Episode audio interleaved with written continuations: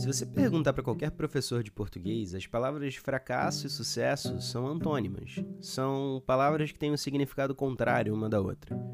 Mas e se eu te falasse que duas das maiores franquias de entretenimento do planeta surgiram porque os seus criadores fracassaram em algum ponto? Esse é o tema da Caixa de Nada número 5. Eu sou o Pedro Bardo e hoje a gente vai revisitar as histórias de origem de dois gigantes da cultura pop para argumentar como e por que um fracasso anterior é quase sempre uma peça-chave para um criador conceber sua obra-prima. Bora abrir a caixa?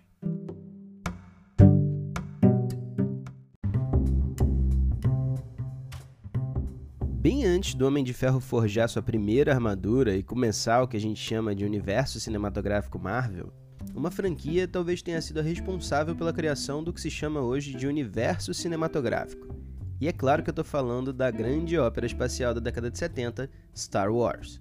Todo fã de Star Wars vai concordar que o George Lucas criou um universo sólido, cativante e cheio de personagens e lugares incríveis, que parece tão bem feito que a gente quer morar dentro da história. Ou será que só eu tentava usar o poder da força para mexer as coisas quando eu era criança? É, o que alguns fãs não reconhecem com tanta facilidade é que o universo criado pelo George Lucas é também uma colagem enorme de referências, estruturas narrativas e, enfim, vários elementos que foram recombinados de um jeito que é tão legal que o material fica parecendo muito original mesmo. E uma dessas referências tem uma relação ainda mais profunda com o momento de criação de Star Wars. É uma série da década de 30 que trouxe primeiro a ideia da luta espacial de uma aliança rebelde contra um império autoritário, e se chama Flash Gordon. Se esse nome é familiar e você não sabe bem de onde você está reconhecendo ele, é porque rolou um filme bem fraquinho lá em 1980, com uma trilha sonora que ficou muito famosa porque foi feita pelo Queen. Mas honestamente, o filme não vale a pena. Enfim, Voltando ao ponto sobre Star Wars. O negócio é que o plano do George Lucas nunca foi criar uma franquia original. Inicialmente, ele queria fazer uma adaptação cinematográfica de Flash Gordon, a série que ele adorava quando tinha 11 anos de idade. O Lucas era um diretor jovem, mas promissor, então ele fez o que qualquer pessoa faria nessa situação. Se arrumou, colocou um bom terno, pegou todos os seus documentos e foi falar com os detentores dos direitos de Flash Gordon para tentar produzir o seu longa. Flash Gordon é um personagem de quadrinhos e os direitos eram de uma empresa chamada King Features, que é uma espécie de Marvel Comics das tirinhas de jornal. É justificável que você nunca tenha ouvido falar desses caras, mas você com certeza conhece algumas das propriedades intelectuais deles. A King Features controla o licenciamento de personagens como Popeye, Betty Boop, Garfield, Dennis o Pimentinha e do Flash Gordon, o herói que o George Lucas queria tanto levar para o cinema. Só que nas negociações com o Lucas, a King Features parecia não levar muita fé no diretor, então ela foi bem dura. A dona dos direitos exigiu 80% dos lucros da produção, além de demandar que a produção fosse dirigida pelo Federico Fellini, que é um dos maiores cineastas italianos da história e na época devia ser uma baba para contratar. Então, sem a mínima possibilidade de ter controle criativo ou pelo menos um bom retorno financeiro, o Lucas desistiu da ideia original e resolveu criar o seu próprio universo narrativo. Não porque Star Wars era um sonho da sua vida, e sim porque seu plano A tinha implodido, de uma maneira bem similar, aliás, a uma certa estrela da morte recebendo um tiro laser no lugar errado. Algumas referências de Flash Gordon acabaram se tornando sinônimos de Star Wars. É só pensar no início de cada filme, quando tem um texto explicativo que sobe numa espécie de plano inclinado e se perde lá no alto da tela. Isso, na verdade, foi feito primeiro por Flash Gordon. Agora, se o George Lucas tivesse conseguido o que queria, Provavelmente a gente nunca teria ouvido falar nessa história que aconteceu há muito tempo atrás em uma galáxia distante.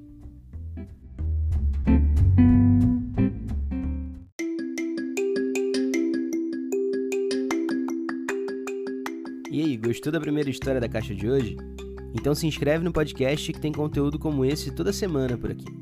Além disso, dá uma olhada nos episódios anteriores para ouvir outras histórias como essas. E se você já conhecia o fracasso bem-sucedido do George Lucas, agora é hora de contar a história de um outro personagem surgido de uma derrota.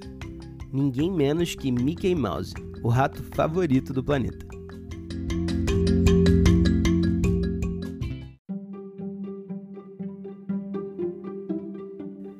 Para quem acompanha o sucesso das coisas produzidas pela Disney, é bem difícil imaginar quantas vezes o Walt e o seu irmão Roy tiveram a ponto de declarar falência.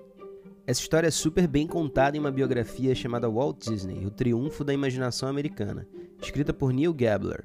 E uma coisa que você aprende lendo essa biografia é que durante essa trajetória, que acabou sendo de sucesso, Walt sempre respondeu aos problemas, mesmo que eles fossem enormes, com projetos cada vez mais ousados e criativos, quase como se estivesse tentando esfregar o seu otimismo na cara de todo mundo. E não foi diferente com seu personagem mais famoso, o Mickey. O rato que dominou o mundo não foi um lampejo feliz e tranquilo de inspiração num dia de sol, e sim o produto final de uma derrota feia no mundo dos negócios. Essa história começa com a fundação da Disney Brothers Studio, uma operação muito pequena que nasceu na Califórnia, com dinheiro emprestado, equipamentos alugados e tudo para fracassar. Os irmãos Disney conseguiram um contrato com uma distribuidora de filmes que se chamava Margaret Winkler, que se interessou por uma ideia do Walt de misturar animação e cena live action, em uma série inspirada nas histórias da Alice no País das Maravilhas. A série começou a fazer sucesso e a demanda pelos curtas da Alice cresceu, dando fôlego para o Walt montar uma equipe cada vez mais qualificada e atender ao contrato com a Winkler. Só que depois de um tempo, a pessoa que trouxe esse contrato para os Disney se afastou da própria empresa e foi substituída pelo marido, que é o Charles Mintz.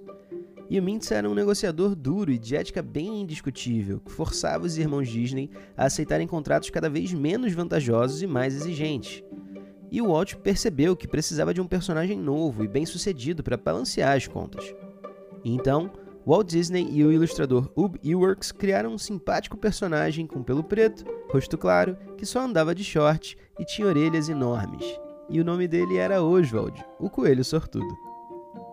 O personagem foi lançado e acabou sendo um sucesso, e graças a ele o estúdio dos Disney ficou ainda maior, atraindo mais e mais talentos. E isso chamou a atenção de Charles Mintz. O Walt não era mais o melhor roteirista, nem o melhor animador, nem o melhor ilustrador do time na cabeça perversa do Mintz, o Walt começou a parecer um custo desnecessário. Graças a uma cláusula contratual, todos os personagens que eram inventados dentro dos estúdios dos Disney já eram automaticamente de propriedade da distribuidora. Então o Mintz começou a renegociar os contratos do estúdio, tornando a operação cada vez menos rentável para os irmãos Disney, enquanto abordava por fora os animadores e ilustradores para fazer propostas financeiras bem sedutoras e garantir que eles continuariam trabalhando na empresa, mesmo que os Disney não estivessem lá. A pressão financeira foi tão grande que Walt e Roy se viram obrigados a abandonar o próprio estúdio, levando só o nome e alguns poucos profissionais embora, entre eles o ilustrador Ubi Iwerks. Completamente derrotados, os Disney empacotaram o que restou das posses junto da enorme traição do Mintz, fizeram as malas e voltaram para Nova York. E foi nessa mesma viagem de trem que o Walt, ainda bem afetado pela derrota para Charles Mintz, começou a pensar em um outro personagem, que seria, posteriormente, finalizado pelo traço preciso do Eworks. Um simpático personagem com pelo preto, rosto claro, que só andava de shorts e tinha orelhas enormes. Mas dessa vez ele não seria um coelho seria um rato. E foi assim que começou de verdade o maior império de entretenimento que o mundo já viu.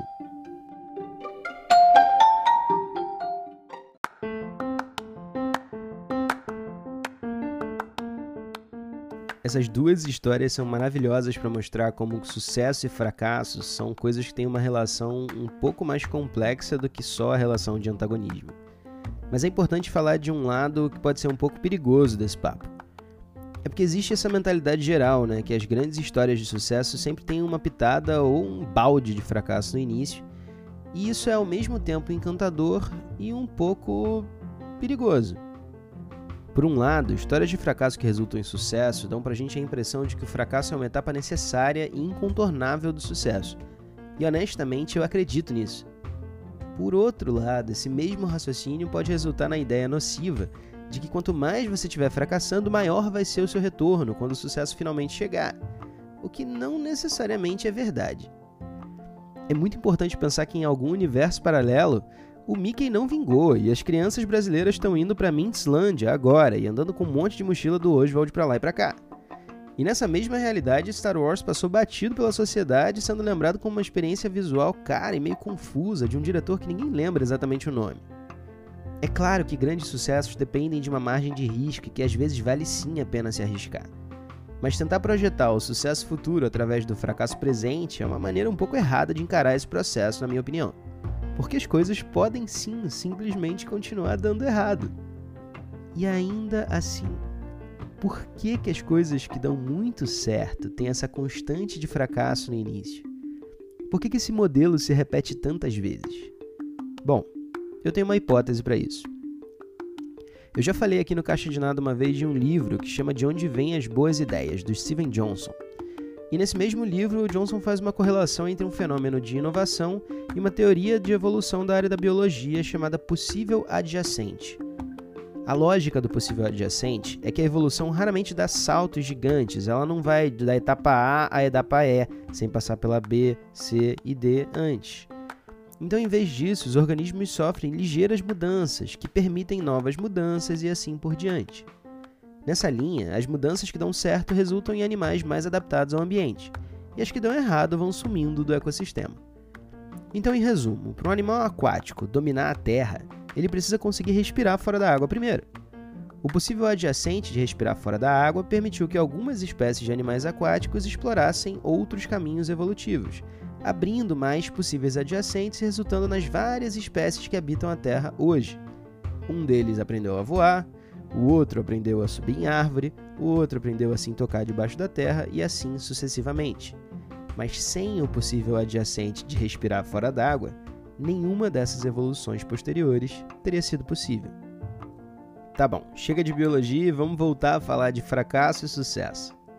A minha teoria é que os fracassos que originaram a criação de coisas como Star Wars e o Império do Mickey Mouse foram uma exploração bastante útil do possível adjacente dos dois produtos finais. Pensar profundamente sobre Flash Gordon e sobre o que fazer para trazer aquele universo à vida no cinema deu para o George Lucas vários caminhos criativos, soluções técnicas e recursos estéticos que foram diretamente usados para construir o sucesso de Star Wars. Do mesmo modo, o framework que originou o Oswald, o Coelho Sortudo, foi uma espécie de esqueleto para o carisma, personalidade e os traços que fizeram do Mickey Mouse um personagem tão icônico. Se você puder, procura pelo Oswald na internet e olha para o personagem.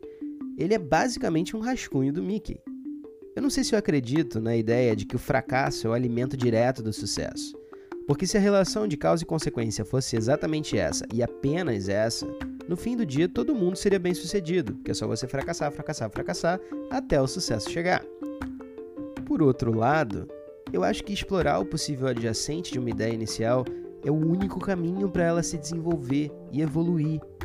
E nesse sentido, a exploração que resulta em fracasso não é necessariamente o fim, é uma etapa intermediária da exploração do possível adjacente que traz aprendizados e recursos que são fundamentais para os próximos passos e, em última instância, para o sucesso.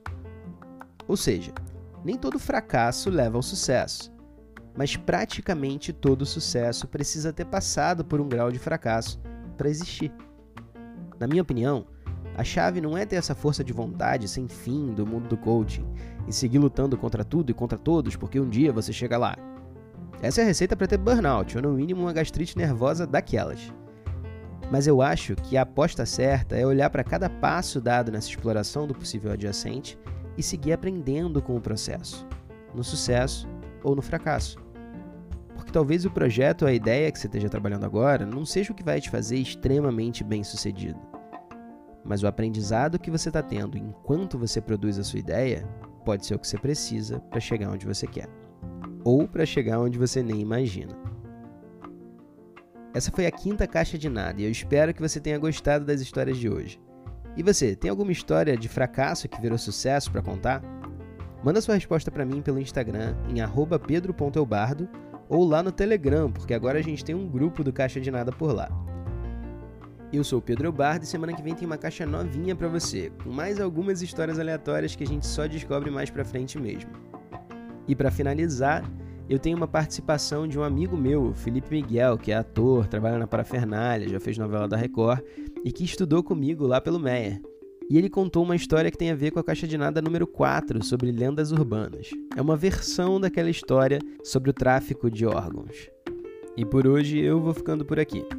A gente se vê semana que vem. Até a próxima.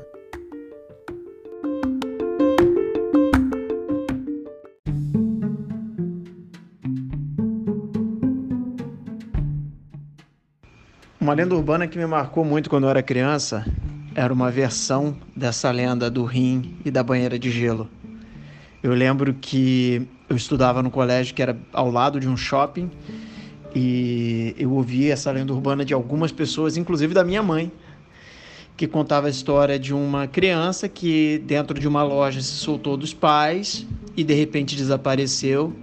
E aí ficaram procurando por muito tempo e não encontraram. Alguns dias e uma semana depois essa criança teria aparecido sentada na escada da, do, desse shopping e pálida e abatida. E aí foram levar ao médico e viram que ela estava faltando um rim e em outras versões falaram que estava faltando fígado e coisas assim.